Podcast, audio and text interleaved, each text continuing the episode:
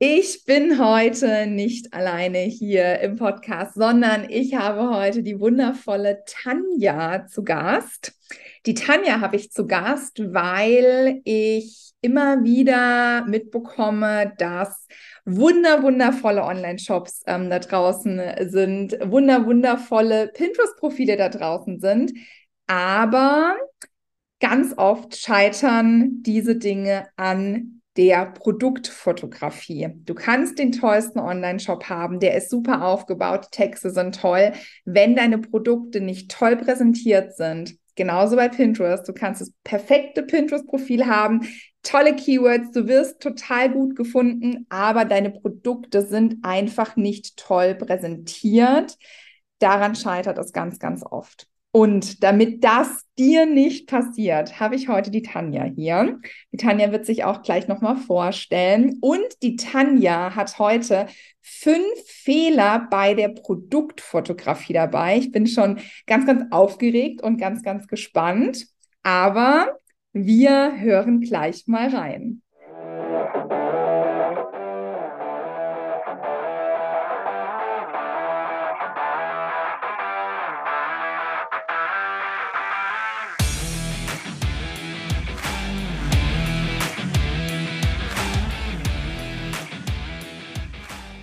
Hallo, liebe Tanja. Ich freue mich so sehr, dass du heute hier bist. Hallo.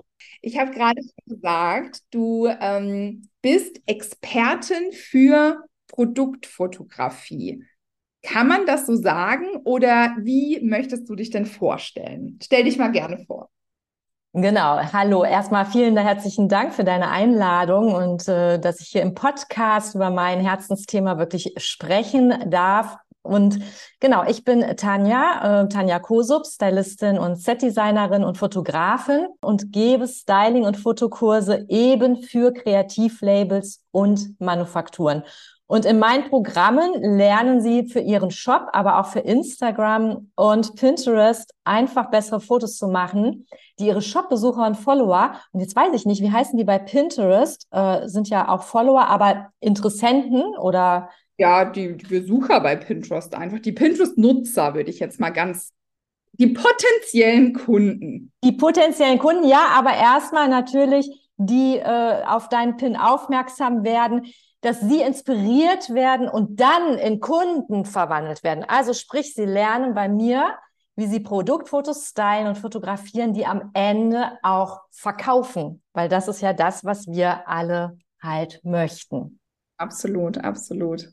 Mega, mega cool. Das hört sich, also ich sage immer, du bist Produktfotografin, aber wir haben jetzt ja gelernt, es ist nicht irgendwie nur die reine Produktfotografie. Also es geht ja nicht nur um das Thema Fotografie, sondern, und ich, du bist ja auch Expertin bei, bei mir im Gruppenprogramm und deswegen durfte ich ja schon an der einen oder anderen Masterclass teilnehmen und durfte schon ein bisschen was lernen. Es geht ja neben der Fotografie an sich auch ganz, ganz viel um anderes. Und was das andere ist, ich habe es vorher schon angekündigt, du hast fünf Fehler heute dabei, die man eben bei der Produktfotografie machen kann. Oder wenn wir es positiv formulieren möchten, kann man natürlich aus den Fehlern natürlich auch Tipps machen. Magst du vielleicht mit dem ersten Tipp, mit dem ersten Fehler starten und mal ja erzählen? Genau, also mal ganz kurz vorab. Ich weiß, dass das immer etwas verwirrend ist. Und zwar die Produktfotografie ist so als oberstes ähm, Thema quasi angesiedelt. Und man denkt immer so, da gibt's so, da, das ist so, so ein Ding. Aber die Produktfotografie besteht aus mehreren Teilen. Und zwar ähm, aus dem Styling und aus dem Setdesign aus dem Branding, was im Vorfeld erarbeitet wird, und nachher diese technische Fotografie. Und da haben wir im, ich sag mal, wirklichen Leben, sind das drei Berufe. Und da möchte ich schon immer mal so ein bisschen den Stress nehmen, dass sich da keiner so ne, überfordert fühlt und denkt, oh, ich muss das jetzt einfach können.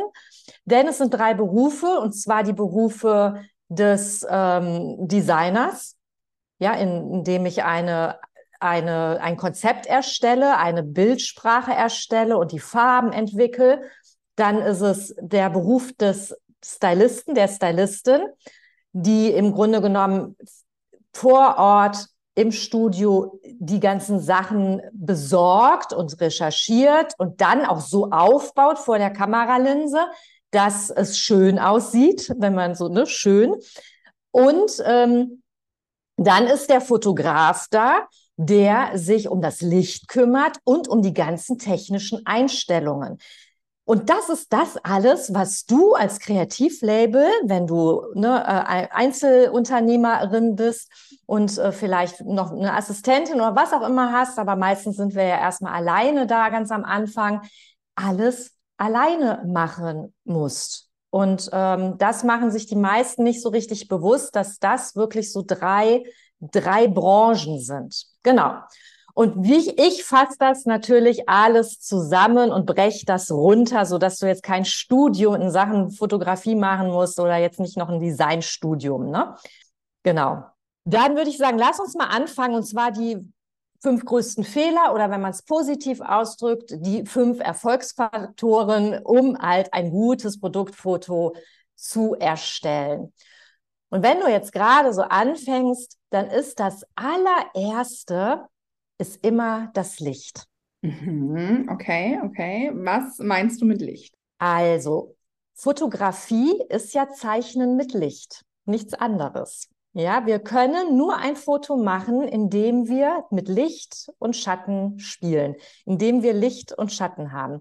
Und bei der Produktfotografie ist es so, dass wir das Licht am besten ein, ein sehr neutrales Licht gerade für den Anfang halt nutzen. Das ist das Tageslicht. Äh, bei einem bewölkten Himmel, ja, also kein Sonnenschein, ne, dann ist das Licht zu gelb, sondern wir haben, möchten einen bewölkten Himmel haben oder einen wolkenlosen Himmel, der äh, und ein, ein gleichmäßiges Tageslicht uns liefert. Und da reicht es eigentlich schon fast, äh, ein, ein schönes großes Fenster zu haben in der Wohnung irgendwo und sich da einen Tisch aufzustellen ne, oder auf dem Boden, das geht auch, und das Tageslicht zu nutzen. Das heißt, der größte Fehler beim, beim Tageslicht oder beim Licht im Allgemeinen ist meistens, dass es entweder zu dunkel ist, das können wir aber gut in der Bildbearbeitung nochmal nachher aufhellen, dass es entweder zu blau ist oder aber zu gelb. Ne? Also da wirklich so neutrales Licht zu finden und ähm, das in die Fotos ähm, zu quasi in Fotos umzusetzen, das ist meistens der, der, der, die größte Herausforderung, dass man da eine gute Lichtfarbe hat. Ganz konkret, wenn ich das jetzt richtig verstehe, du nimmst dir einen Tisch zum Beispiel, stellst den ans Fenster, an die Terrassentür, wie auch immer an einem, im besten Fall, kann man natürlich nicht immer so perfekt irgendwie bestimmen, an einem bewölkten Tag und kannst so zumindest im, im besten Fall sagen, okay, wir haben jetzt ein ganz gutes Licht, mit dem man mal starten kann. Genau, also das neutrale Tageslicht, so wie du das sagst, Ramona, äh, ne, irgendwie an einem Fenster, an einer Terrassentür oder auch gerne, wenn du in der Garage bist und da dieses Garagentor aufhast.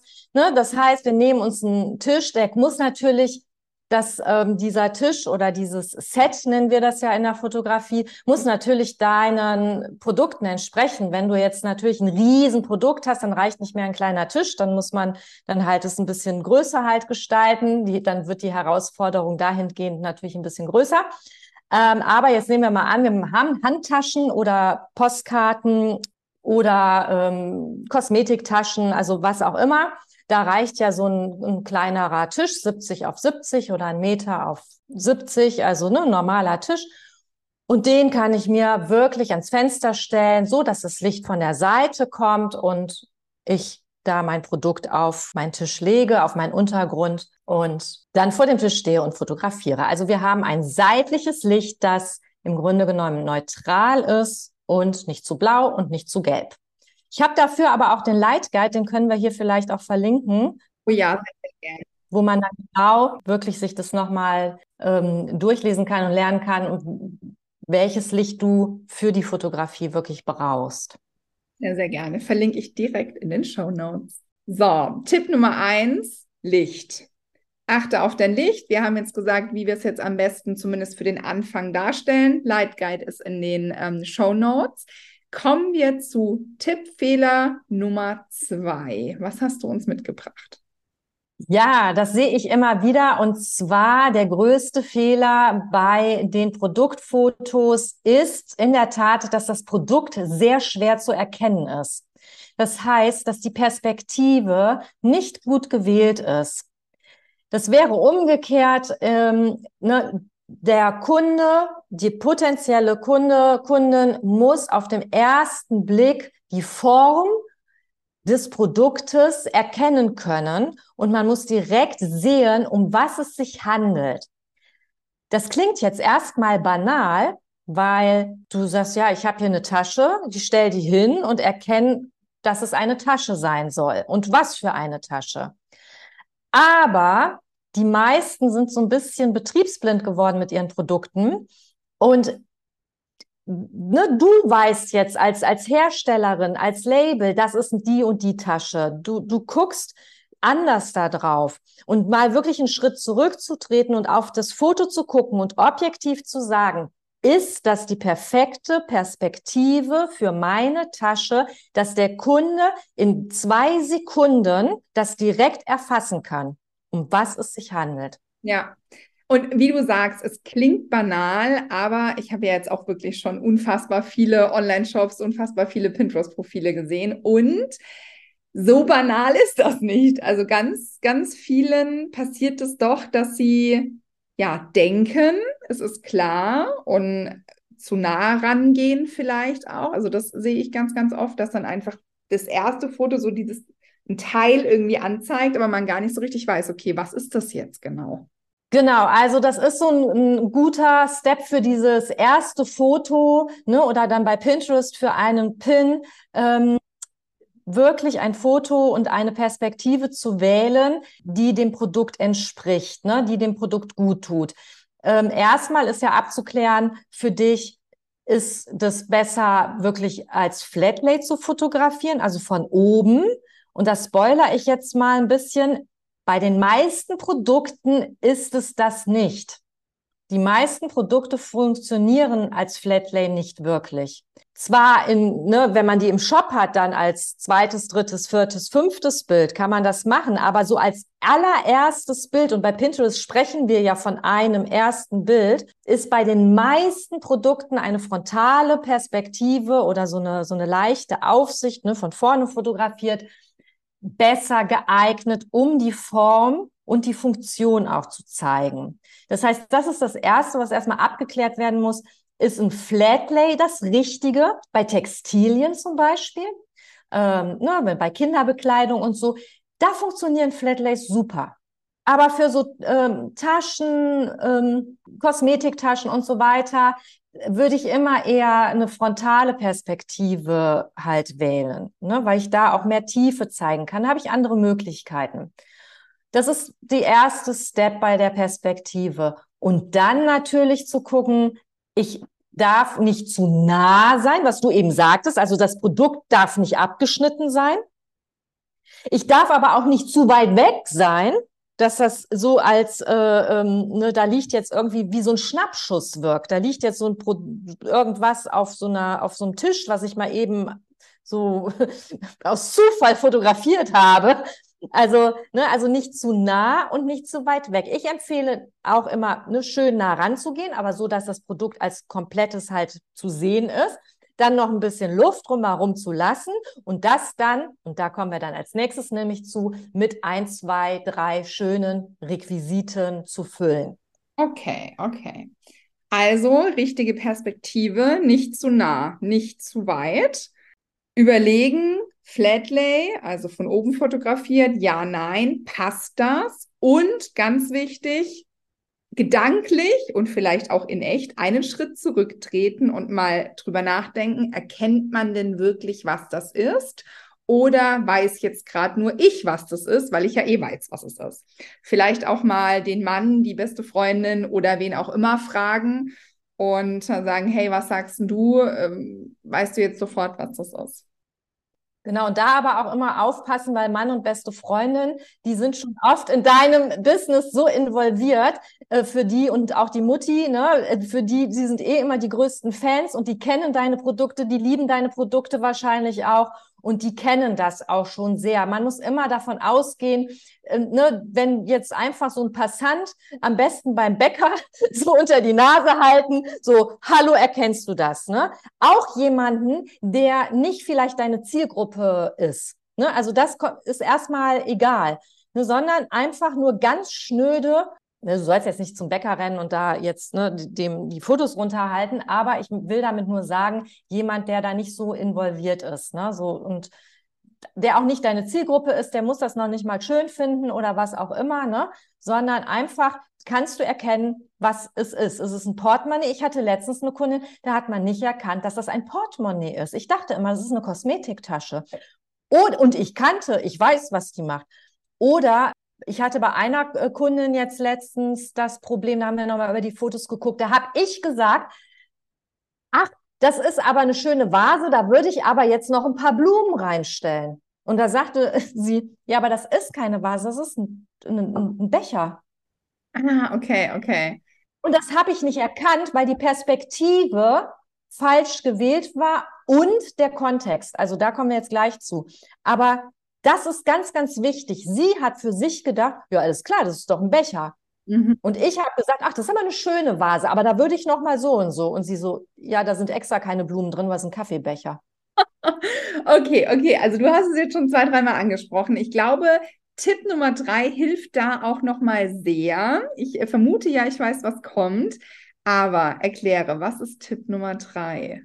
Genau, also der Fehler Nummer drei ist wirklich, dass die Requisiten nicht zum Produkt und zu deiner Marke, aber jetzt gehen wir erstmal vom Produkt aus, passen.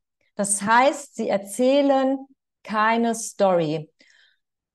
Und um jetzt da direkt mal den Stress zu nehmen, das muss jetzt nicht die Bibelgeschichte sein. Ne? Also es ist jetzt nicht eine Story, wir reden nicht von Story, äh, dass du einen ganzen Film erzählst, ja, oder ein ganzes Stieg Larsen Buch, ja, so, sondern ähm, wir möchten das Produkt, jetzt bleiben wir mal bei dem, ich finde Be Becher und, und Vase, finde ich, ist ein sehr gutes Beispiel und sehr plakativ. Wir möchten, dass man den Kontext erkennt. Also, ne, du würdest jetzt als Außenstehende sagen, beim Kaffee, Ramona, was würdest du beim Kaffee vielleicht zu einem Bild, wenn es ein Kaffeebecher wäre, dazu äh, stylen als Requisiten, um das zu unterstützen? Okay, ich bin aufgeregt. Ähm, ist jetzt ein Test? Also, was würde ich bei einem Kaffeebecher? Bei einem Kaffeebecher würde ich vielleicht Kaffeebohnen, vielleicht, dass man sagt, man macht ein Frühstückssetting könnte das vielleicht eine Idee sein? Keine Ahnung, was braucht man da? Da braucht man entweder vielleicht eine Müslischüssel, einen Löffel oder einen Teller und Serviette und eine Tischdecke und so. Ja, das ist schon, ja, das stimmt. Das ist, wenn ich so ein ganzes Buffet halt erzählen möchte. Ne? Da wären wir wieder bei, bei, bei so einer Filmszene. Ähm, aber das stimmt schon. Ne? So fange ich an. Halt einfach mal zu überlegen, für welche Situation ist dieser Kaffeebecher am besten geeignet. Ist es eine Situation, zum Beispiel ähm, ist es eher für eine ähm, Nachmittagskuchentafel oder ist das, wie du jetzt gerade gesagt hast, bleiben wir beim Frühstück, es ist fürs Frühstück geeignet. Ja. Ähm, und dann ist zu überlegen, ich habe jetzt nicht unbedingt, kann man machen, in der abstrakten Geschichte könnte man auch Kaffeebohnen hinstreuen. Aber ich überlege mir natürlich erstmal, was habe ich auf meinem Frühstückstisch stehen. Das ist wohl möglich natürlich total viel. Du sollst das jetzt nicht alles da drauf ballern, aber was bringt einen Kaffeebecher erstmal in einen Kontext? Das ist schon mal der Kaffee, der da vielleicht drin ist und den ich so ein bisschen sehe. Ne? Das ist im zweiten Step vielleicht, wie du eben schon sagtest, ein angeschnittener Teller als Requisite, so, ne, der nochmal vorne so ein bisschen aus dem Bild raus, ne, oder eine Serviette, die so da noch raus. So, und dann habe ich vielleicht noch eine schöne äh, Kaffee, vielleicht so eine zum Runterdrücken oder so, äh, Kaffee äh, im, Kanne im Hintergrund. Oder aber ein Korb mit äh, vielleicht ein paar Brötchen drin. Also wenn ich jetzt in der realistischen Szene bleibe. Zucker. Ja, also es muss gar nicht so viel sein. Ne? So klar, natürlich vielleicht auch ein Löffelchen, was da dran ist. Ähm, oder es kommt immer auf den Kaffeebecher an. Ähm, ist der jetzt eher äh, ein bisschen robuster? ne, ein bisschen so ein bisschen bodenständiger, so dass ich mehr Holzgeschichten oder so ein bisschen so ein Bauernfrühstück oder ist das so was ganz Feines? Das, das spielt ja dann auch rein. Das erste wäre wirklich zu sagen, welche Requisiten sind das? Jetzt bleiben wir mal bei der Serviette, ein Kaffeelöffel und im Hintergrund eine Kanne, die so ein bisschen gefüllt ist. Und dann wird dann überlegt, welcher Stil passt denn dazu? Welche Serviette in welcher Farbe, aus welchem Material? Ne? So, habe ich jetzt einen ganz feinen Kaffee-Frühstückstisch im Wellnesshotel so und so oder das Bauernfrühstück in Tirol, so, ne, also das, ja. Dann, dann da ergibt sich eine komplett andere Szenerie. Aber das ist erstmal wichtig abzuklären, in welchen Kontext möchte ich diesen Kaffeebecher setzen. Bei einer Vase. Blumen. Klar. Blumen, klar, genau ähm, aber auch dann ähm, vielleicht auch da überlegen, ist das eher so im Kontext, steht das auf einem gedeckten Tisch oder steht das einfach auf einer Anrichte? Ist das für Everyday, also für mich oder habe ich das als, ähm, als Dekoration halt auf so, ein, so einem Tisch stehen? Also auch da sich so ein bisschen den Kontext überlegen und dann mit drei Requisiten wirklich unterstützen oder zwei, reicht ja. Ne? Es dürfen wenige sein. Es dürfen wirklich, da machen die meisten sich viel zu viel Stress. Es dürfen wenige sein, aber es müssen immer die richtigen sein. Gibt es denn da, wenn du jetzt schon sagst, zwei oder drei? Ich habe ja mal gelernt, dass man beim Dekorieren immer eine ungerade Anzahl nehmen muss. Und seitdem habe ich da ein Spleen. Nee. Ich kann auf einer Kommode stehen haben, was eine gerade Anzahl hat. Ja, also da reden wir von symmetrischen Formen. Ne? Also wenn du eine Kommode hast und ähm, habe ich hier auch, ich habe vor mir ein kleines Tellerchen, ein, ein längliches, da habe ich drei Vasen drauf stehen. Klar, da reden wir aber von Symmetrie. Ja, das ist ein Gestaltungsmuster, nennt man das. Ne, das heißt, wenn ich symmetrische Anordnung habe, dann habe ich drei, fünf und dann wird's auch schon egal. Also ne, drei, fünf oder dann nach oben hin egal, weil bei zwei bei einer symmetrischen Anordnung äh, wird mein Auge hin und her springen. Ne, dann wüsste ich nicht, wo ich hingucken sollte. Aber da reden wir wirklich von einer von einem symmetrischen Bildaufbau. Deswegen, wenn du jetzt eine Szenerie machst, dann ist das Schnurz, Pieps, Pups egal, in wie viele Requisiten du nimmst. Wichtig ist der Bildaufbau. Und das ist nämlich auch der nächste Tipp, wie wir da vorgehen. Dann mach doch direkt weiter mit dem nächsten Tipp. Bildaufbau. Genau, also der Fehler wäre zu unruhig, zu leer oder zu voll.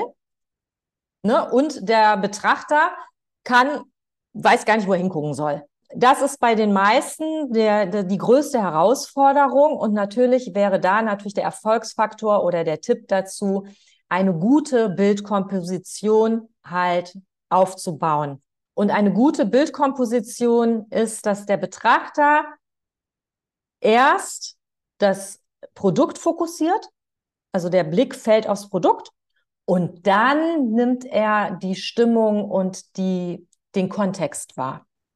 Mir fallen tatsächlich direkt zwei Beispiele ein, wo man vielleicht an sich, zumindest als Laie, ich sagen würde, das ist ein schönes Foto. Ich im zweiten Moment aber denke, und was davon ist jetzt das Produkt, um das es geht? Und das ist immer schwierig, wenn halt eben, wie du sagst, nicht das Produkt, um das es geht, im Fokus steht. Ja, genau. Also, ne, das ist, es kann auch so sein, das, aber wir reden ja von verkaufsstarken Produktfotos. Das Ding ist natürlich, ich kann auch Fotos gestalten, die einfach nur irgendwie schön sind und halt Lust machen und Stimmung machen ähm, im weiteren Verlauf und mir so eine Welt eröffnen, ähm, wie so meine, mein Label, meine Markenwelt gestrickt ist. So eine, eine schöne Stimmung geben und damit ich dann weiß, so, ach, hier bin ich, Ramona, in dem Fall richtig. Ich fühle mich hier wohl und ich fühle mich hier abgeholt. Ähm, wenn ich an ein Produktfoto gehe, soll es das auch tun, soll Ramona dann auch denken äh, und fühlen, ah, hier bin ich richtig, ich bin gemeint, das ist für mich relevant und zwar diese Tasche ist für mich relevant und ich fühle mich auch abgeholt von der ganzen Stimmung und von der Wertigkeit. Ja. Gibt es denn irgendwas, ja, vielleicht wirklich nochmal, also es klingt jetzt für mich als Laie tatsächlich sehr abstrakt. Ich meine, okay, du hast jetzt gesagt, man sollte jetzt zumindest mal als so erstes Bild, zum Beispiel im Online-Shop, schon irgendwie erkennen können, hey, um das und das Produkt geht es. Aber kannst du da vielleicht nochmal irgendwie einen konkreten Tipp geben für Leute, die das nicht täglich machen? Mhm.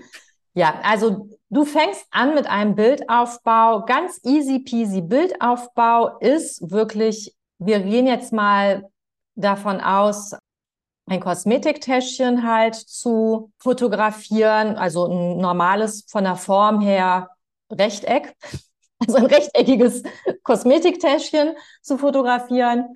Und das stelle ich mir jetzt erstmal schön auf mein Set, was im Grunde genommen an dem besagten Fenster steht, ne, das wir eben hatten. So, ich gucke durch die Kamera, das ist sehr, sehr wichtig, dass du immer durch die Kamera guckst erstmal und schon mal guckst, so, hm, wie stelle ich das hin? Ist es nah genug im Bild oder ist es zu weit weg? Und du, im besten Fall fotografierst du natürlich mit einem Stativ, aber ne, gerade bei der Produktfotografie, es erleichtert enorm, weil du äh, von außen, also ähm, als Fotografierende, deine Augen gucken anders als die Kameraperspektive ist. Das ist Perspektive, ne? das ist nachher Optik.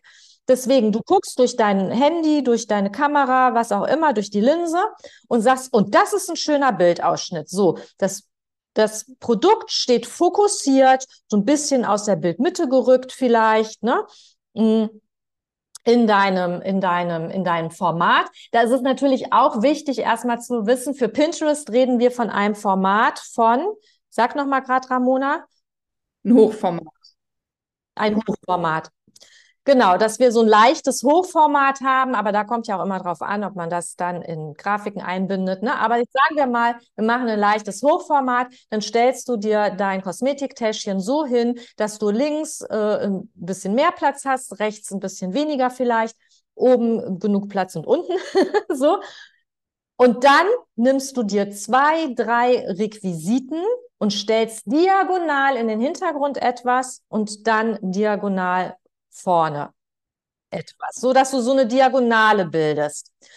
Das reicht meistens, um Kontext zu setzen in der frontalen Fotografie mit den richtigen Requisiten. Und dann kommt aber noch dazu, das darf man nicht vergessen, zu einer Requisite gehört ein Untergrund und ein Hintergrund, der passt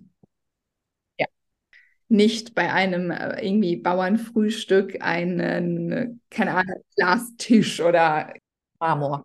Genau. Mhm. Genau, genau. So, und da bist du schon mal gut aufgestellt. Das heißt, für den Anfang, ne, du nimmst dein Produkt, dann brauchst du noch zwei, drei Requisiten plus einen Hintergrund, einen Untergrund, wenn du nicht gerade in deinem Setting lebst. Es gibt ja auch Menschen, die haben das schon so äh, schön für sich halt eingerichtet, da reicht das dann auf den Tisch zu stellen. Man hat dann einen, einen super Hintergrund schon, ne? Oder so. Also.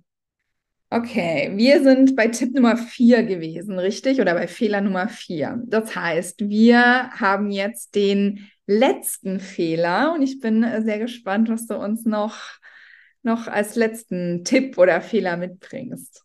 Genau, also ähm, der allerletzte, und auch das kommt zum Schluss, deswegen ist es auch der Tipp äh, Nummer fünf und aber den, den die meisten weglassen, deswegen ist es ein großer Fehler, und zwar die Bildbearbeitung. Wir brauchen unbedingt eine kleine korrigierende Bildbearbeitung. Ohne Bildbearbeitung kein Produktfoto. Okay. Das klingt jetzt, glaube ich, wenn ich meine äh, tollen ähm, Hörer da draußen richtig einschätze, für viele vermutlich erstmal sehr überfordernd. Oh Gott, was muss ich machen? Ich kenne mich da überhaupt nicht aus.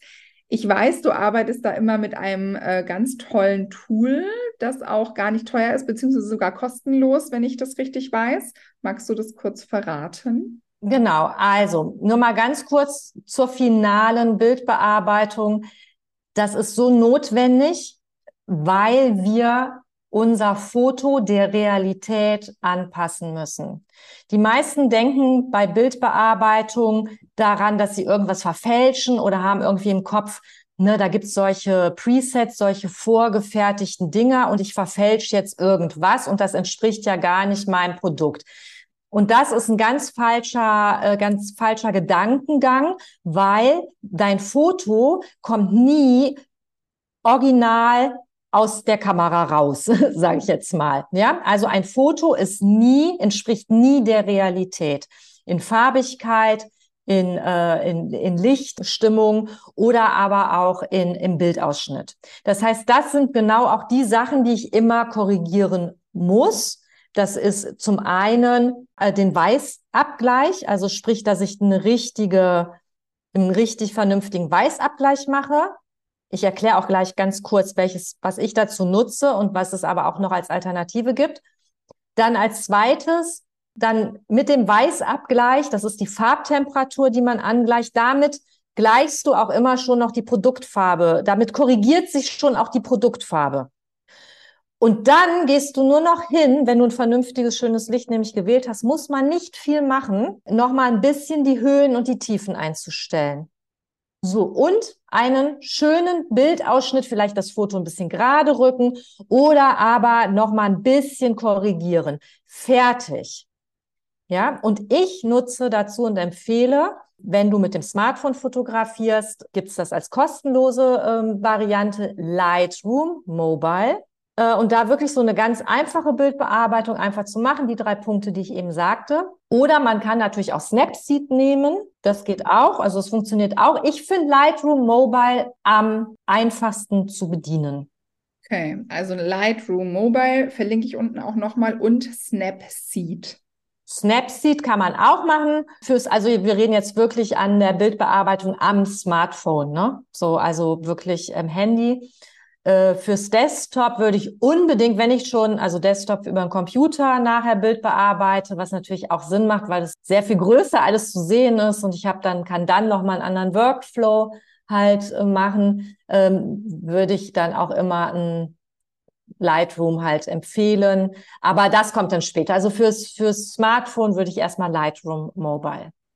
Voll, voll gut. Und das kannst du dir einfach als App runterladen und kostenlos quasi benutzen. Genau, das lädst du dir halt runter, machst musst aber trotzdem einen kleinen Account erstellen, machst du deine, ich glaube, mit der E-Mail und dann Passwort und ähm, aber das ist dann erstmal auf jeden Fall ähm, kostenlos. Und die Pro-Variante für Lightroom Mobile gibt's dann auch für, ich glaube, fünf Euro oder so im Monat. Ähm, das wäre dann die Pro-Variante für Mobile auf dem Handy. Ja. Das kann man noch ein bisschen dann nachher. Aber muss man dann gucken, ob man das dann irgendwann vielleicht dann doch noch mehr haben möchte. Ich weiß das. Manche Leute, die fangen an und dann, ne, je besser man wird, dann möchte man mehr. Genau, dann hat man Blut geleckt. Du wolltest ja. ganz kurz was zum Weißabgleich sagen, wenn ich das richtig verstanden habe. Ah, okay, ja, weil das auch viele, das ist immer so ein, so ein ähm, so ein Horrorwort, so dieser ja, Weißabgleich. Das kann ich verstehen.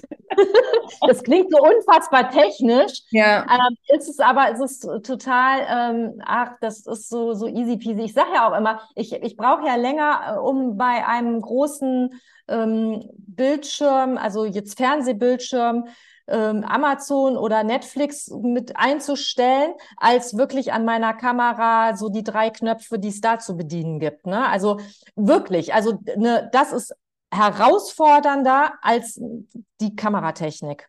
Und deswegen Weißabgleich bedeutet, hört sich so toll an, bedeutet aber einfach nur, ne, die Farbtemperatur zu regeln. Das ist einmal entweder in Richtung Blau, mhm. kühle, oder in Richtung Gelb, ins Warme. Und alle anderen Farben in meinem Foto werden an diesem Weiß, was meine Kamera oder mein was ich als weiß vorgebe und sag so, hier, das ist, das ist die richtige Farbtemperatur. Das ist jetzt in dem Bild das richtige Weiß. Dann werden alle anderen Farben, das macht automatisch, an diesem Weiß angeglichen. Okay, okay, verstanden. Und das kann man eben dann innerhalb dieser App machen, innerhalb dieser Lightroom-App. Ja, das ist ein kleiner Regler. Ja, okay. Das ist einfach nur ein bisschen wärmer oder ein bisschen kälter. Und dann guckst du halt. Und wenn das die Umgebung alles äh, so gelb ist, dann gehst du wieder in Richtung mehr blau. Mhm. Und wenn die Umgebung so blau ist, dann gehst du ein bisschen in Richtung mehr gelb. Okay, das hört sich gar nicht so kompliziert. Das ist, nee. sehr, sehr cool. Tanja, wir haben fünf, die fünf Fehler bei der Produktfotografie haben wir gehört, haben daraus quasi das Positive gemacht und du hast uns die Tipps gegeben, wie wir die, die Fehler vermeiden. Vielen, vielen, vielen Dank, dass du heute hier warst. Vielen Dank, dass du dein Wissen mit uns geteilt hast. Ich glaube, ganz viele können ganz viel von heute mitnehmen.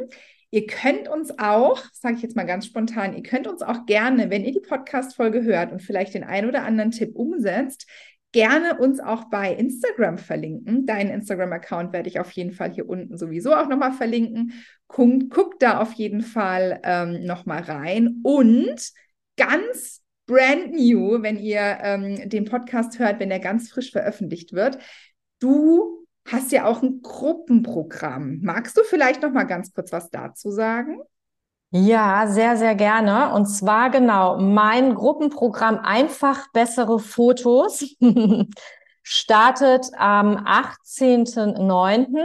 Auch wirklich das letzte Mal. Und das ist der begleitete All-in-One Online Kurs für die Produktfotografie mit dem Smartphone für Kreativlabels und Manufakturen. Und wenn du darüber mehr wissen möchtest, ähm, kannst du hier einfach mal schauen, Voll, voll gerne. Verlinke ich unbedingt. Also wenn ihr sagt, okay, wow, das, was Tanja jetzt hier gerade gesagt hat, hört sich sehr, sehr gut an, langt mir aber nicht, ich möchte da wirklich einsteigen, dann guckt hier unbedingt in die Show Notes und guckt euch das Programm einmal an. Genau, und in diesem Kurs gehen wir wirklich Step by Step über alle ne, Licht, ähm, Produktperspektiven, alles an Branding. Das ist ein, ein Herzstück von diesem Kurs. Wirklich Branding und Storytelling, dass du deine eigenen ähm, Bildsprache findest, deine eigenen Farben, Materialien. Also das ist wirklich so, so ein komplett rundum-Ding, was es auch in dieser Form nicht mehr geben wird. Und es geht jetzt in die letzte Runde. Spannend, spannend. Braucht man eine Kamera oder ist es auch völlig in Ordnung, wenn man mit dem Smartphone fotografiert. Genau, das ist das Gruppenprogramm mit dem Smartphone, aber du kannst auch, wenn du sagst, ich kann mit der Spiegelreflex auch schon fotografieren, dann äh, bist du auch herzlich willkommen, weil wir lernen natürlich alles auch rund ums Smartphone, aber wir lernen vor allem alles, was zum Thema Styling und vor der Kamera, ähm, ne, also diese ganze Vorbereitung und auch dieses ganze Bildaufbau, weil letztendlich ist die Kamera nur das, das Tool, das, das Gerät, mit dem ich das, was ich vorher aufgebaut habe, ablichte. Und natürlich gehen wir in diese Smartphone-Kameratechnik, aber ähm, wirklich dieses Branding und dieser ganze Bildaufbau, das brauche ich ja, egal ob ich mit einer Spiegelreflex fotografiere oder mit dem Smartphone. Das brauche ich immer. Das ist wohl richtig. Ne? Deswegen. Und wir machen das mit dem Smartphone. Und wenn du mit dem Smartphone fotografierst und alles rundherum lernen willst, bist du hier genau richtig. Mega, mega cool. Liebe Tanja, ich danke dir sehr. Ich danke dir sehr, dass du heute da warst. Ihr verlinkt uns, wenn ihr die Tipps umsetzt. Wir freuen uns schon sehr und ich wünsche euch einen wunderschönen Tag. Tschüss. Tschüss.